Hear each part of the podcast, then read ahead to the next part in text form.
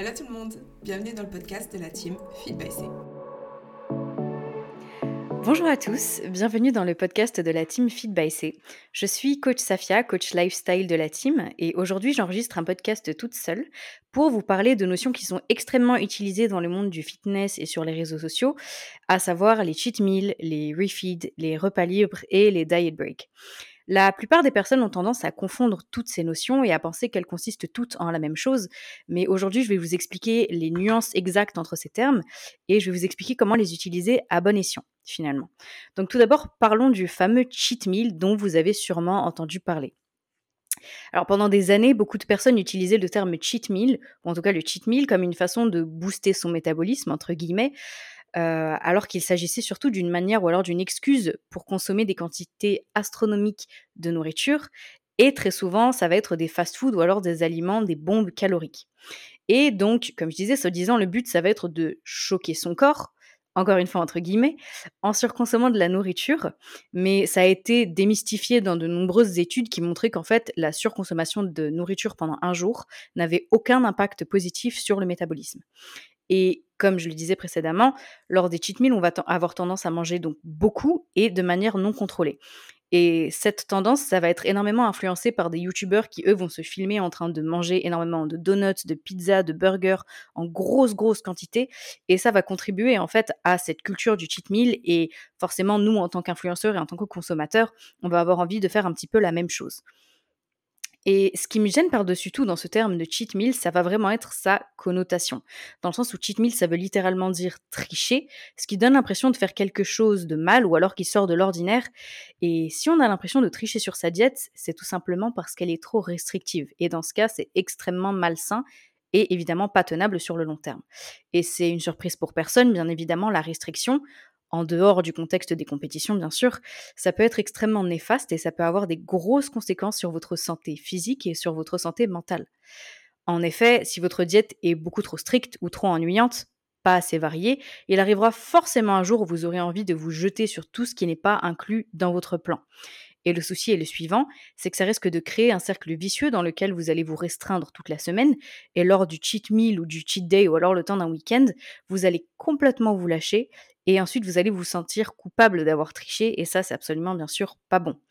Et je suis moi-même tombée dans ce cercle vicieux, pardon, euh, quand j'avais moi-même commencé le fitness parce que je m'y connaissais pas vraiment, donc ma diète consistait principalement à manger du poulet, des brocolis, du riz blanc, et je faisais des cheat meals à base de burgers, de frites, de pizzas, d'énormes quantités de chocolat, enfin uniquement des, aliments à connotation entre guillemets malsaine, tout simplement parce que j'accumulais toutes mes envies de la semaine pour ce jour précis, ce qui me donnait en fait envie de manger non-stop arrivé à ce jour-là, comme s'il s'agissait du dernier repas de ma vie.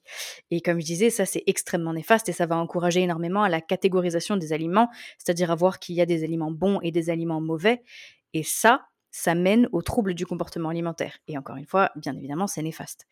Et ça peut aussi avoir de gros impacts sur vos progrès dans le sens où, si vous êtes en déficit calorique, euh, mais que vous mangez un énorme surplus euh, l'histoire d'un jour ou l'histoire d'un repas, vous allez finalement rattraper, entre guillemets, toutes ces calories qui étaient en déficit et vous allez empiéter sur vos progrès. Donc finalement, vous ruinez littéralement vos progrès en l'espace d'un énorme repas. Et pour remédier un petit peu à cette notion du cheat meal, à cette mentalité du cheat meal, il faut absolument appliquer ou adopter en tout cas de la flexibilité dans votre diète. Et ce que j'aime bien personnellement, c'est la méthode du 80-20, c'est-à-dire composer vos macros journaliers de 80% d'aliments bruts et avoir 20% d'aliments plaisir, de fun foods, ce qui va vous permettre en fait d'avoir cet équilibre et d'avoir une diète qui est beaucoup plus tenable et beaucoup plus stable, beaucoup plus saine, beaucoup plus équilibrée sur le long terme. Et par flexibilité dans votre diète, j'entends en fait l'implémentation de repas libres de temps en temps. Donc en fait, les repas libres, contrairement, contrairement pardon, au cheat meal, ça va avoir une conséquence ou une connotation pardon, beaucoup plus positive, dans le sens où ça va être un repas où on a plus de liberté, où on ne traque pas. Ils sont clairement pas obligatoires, mais ils sont menés à arriver parce que bah, la vie est faite ainsi, il y a des événements, il y a des sorties, il y a des contextes sociaux qui vont nous mener à manger dehors par exemple, ou alors ne pas pouvoir peser, ne pas pouvoir traquer, ou alors tout simplement manger ce qu'on a envie sans peser, et ça c'est tout à fait ok. Et en fait, si on a une relation qui est saine avec la nourriture, on peut parfaitement appréhender ces repas libres totalement sereinement, sans qu'il n'ait de vrais impacts sur nos résultats. Dans le sens où Le but du repas libre, c'est de s'accorder de la liberté tout en étant en accord avec ses signaux de faim et en mangeant avec modération. Et le fait d'avoir une diète flexible, ça permet d'appréhender en fait ce repas avec beaucoup plus de sérénité parce qu'on va pas le traiter comme si c'était le dernier repas de notre vie, contrairement à, au cheat meal. Parce que grâce à la flexibilité, on sait qu'on peut manger quasiment tout ce qu'on veut, quand on veut, et avec modération. Et c'est justement ça qui est sain. Et le repas libre, ça peut aussi avoir un énorme effet bénéfique, en fait, psychologiquement, dans le sens où ça va permettre un petit repos mental du tracking le temps d'un repas, le temps d'un instant, de profiter avec ses proches. Ça permet aussi euh, de, sortir et de manger dehors ou alors différemment, sans culpabiliser.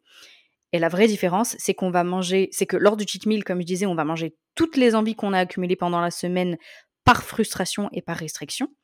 Par exemple, burger, frites, euh, des frites larges, euh, un grand pot de glace en entier, de l'alcool, euh, le, paquet de gâteaux en entier qu'on a à la maison.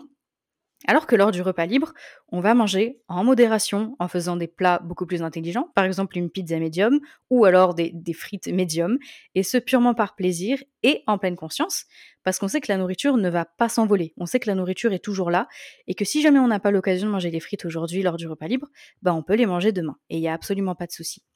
Et le repas libre va être lui, très différent du refeed, et on a tendance à confondre les deux également, euh, parce que le refeed, ça va plus être vraiment un outil qu'on va utiliser en perte de poids, qui va permettre de manger plus, mais de manière contrôlée.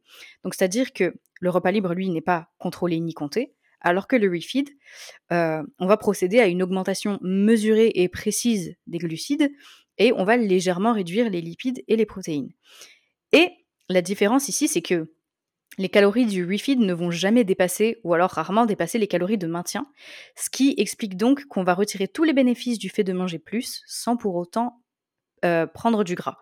Donc le refeed et l'augmentation des glucides va être mesurée en fonction du poids perdu et implémentée en cas de stagnation dans une perte de poids, ou alors dans le cas d'une baisse d'énergie ou de performance lors d'une perte de poids.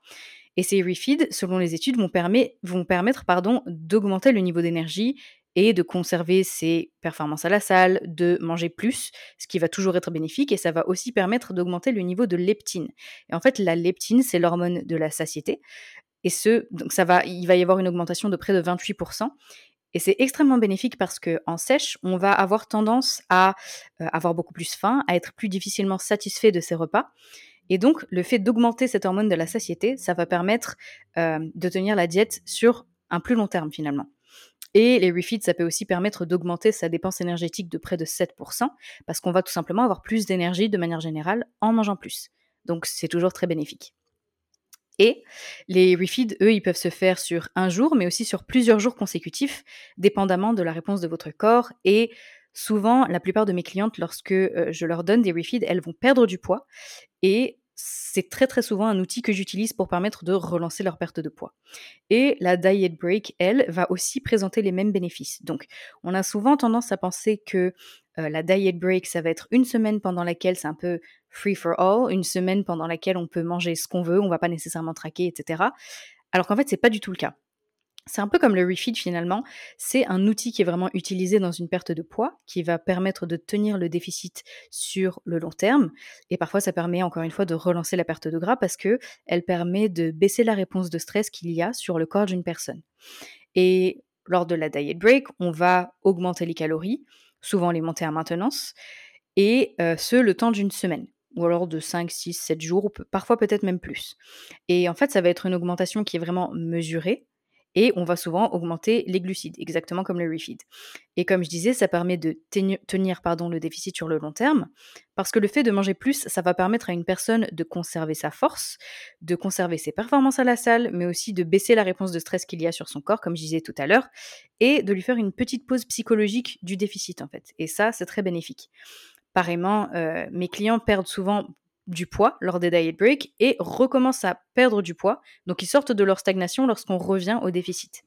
Et j'aime bien appliquer les diet breaks après 4 à 6 semaines de déficit, tout simplement pour rendre la diète plus tenable, parce que ça permet aux, clients de percevoir la diète comme un fractionné plutôt que de la percevoir comme un long marathon ennuyant.